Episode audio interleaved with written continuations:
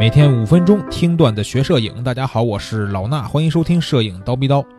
现在拍摄短视频已经是全民都愿意干的一件非常火热的事儿了，对吧？拍短视频呢，不管你是传到什么快手啊，是抖音呐，发微博、朋友圈之类的，都非常的好。为什么呀？因为它这个观看起来非常的直观、有意思，而且呢，传播一些信息呢，非常的有效率。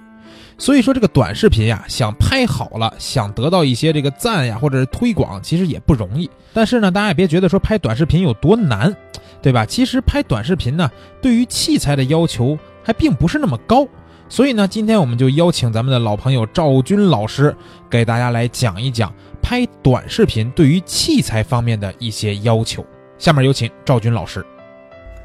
其实所有的器材都可以拍摄短视频，比如说像微单相机、单反相机，还有甚至是手机或者是运动相机啊。那么可能很多朋友会认为，哎，我这个过节出去玩一圈，我回来要在朋友圈跟大家秀一秀我的照片，或者我要写一篇游记啊，图文并茂。但是你会发现，哎，你有一个朋友在朋友圈发了一段视频，这个视频不长，就十秒钟，或者是在抖音上发了个短视频，或者是在这个 B 站啊发了自己的一个游记的一个视频。往往更吸引人。那么这个原因是什么呢？原因是视频拥有着比文字和图片更多的信息量，所以说拍短视频就变得流行起来。我记得很多年之前，当时是流行写博客，就是 blog，b l o g。那么那个时候呢，大家把自己的一些啊活动啊，最近读的一本书啊，或者最近的一次旅行啊，以及最近的生活呢，写成文字或者拍一些照片，在网上发出来。所以这种形式呢，突然就风靡起来了，大家喜欢分享。自己的生活，啊，过了若干年之后，大家觉得哇，写一篇图文的似乎时间要太久了，所以呢，嗯，这个丧失了写博客的动力。那么微博就出现了，所以一百四十个字，让大家能够以最简短的语言，及时的分享一下自己的一个心情。当然，到了现在呢，这种微博呢，似乎又被另外一种形式所冲击啊，就是叫做视频博客，叫做 vlog，拼写呢，就是跟当时的博客 b l o g 相比呢，把 b 变成了 v，那么这个 v 呢，就是视频 video 的意思。那这种全新形式从海外开始风靡啊，就是一些健身达人啊，就拍自己的一些健身的经历，或者一些旅游达人就拍摄自己的一些旅行生活啊，还有一些朋友喜欢种花种草，呃，烘焙蛋糕，都把自己的一些经历用视频拍出来，然后简单的剪辑，加上一些字幕和音乐就发到网上，所以这种形式啊，很快被大家接受，因为真的是能够把这个分享者他的生活看得更加清楚一些，而且信息。量更大，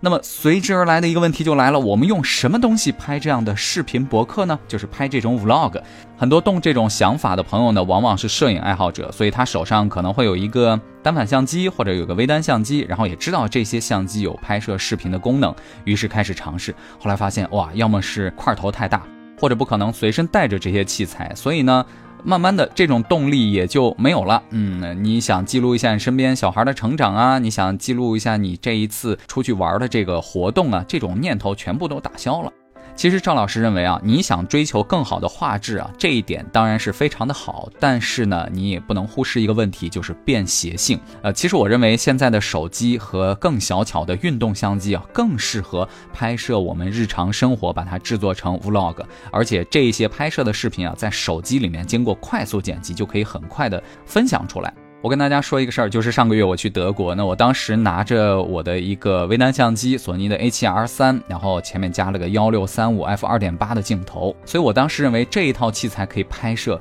我想拍摄的绝大多数的画面啊，这个因为它有广角嘛，对不对啊？用起来非常的方便。的确，它可以拍摄非常多的视频和照片，但是在有些情况下，它并不如手机好使啊。那天我是来到了慕尼黑的宁芬堡宫，然后这个宫殿啊，非常的漂亮。除了有前面的一个正殿之外，在这个园林当中还有很多的小的建筑。那么我当时就拿着这一套器材，上面加了个罗德的麦克风，我就进去了，我就准备边走边边。说了，但是在门口呢就被一个啊这个收票的人拦住了，他就跟我说：“你这个是一套专业器材吗？”我说：“嗯，应该算是专业器材。”然后他说：“对不起，专业器材不能带进去。”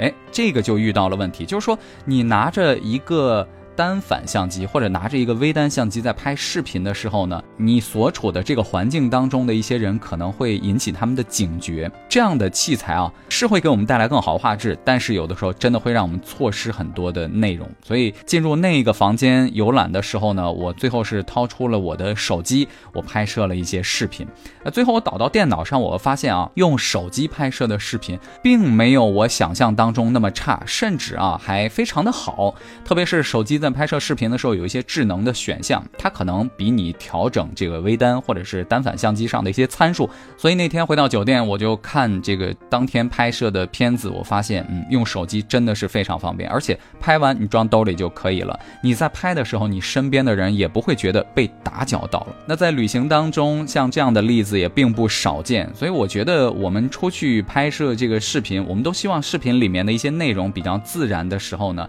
不管是你拍自己被旁边人看到，或者是你拍另外的一个人，那么我觉得手机拍摄都不会导致过多的被拍人的一些不适应的感觉或者紧张的一些感觉。所以我认为每天都带到身上的，用着最方便的相机才是最适合你的相机，才是最好的相机。那关于我用手机拍摄的视频，用手机再进行剪辑，最后用手机进行快速发布的这些内容呢，后面有机会再来跟大家仔细分享。好，感谢赵军老师的分享。听完以后，觉不觉得自己对于短视频的拍摄，哎，产生了一些兴趣或者想学习呢？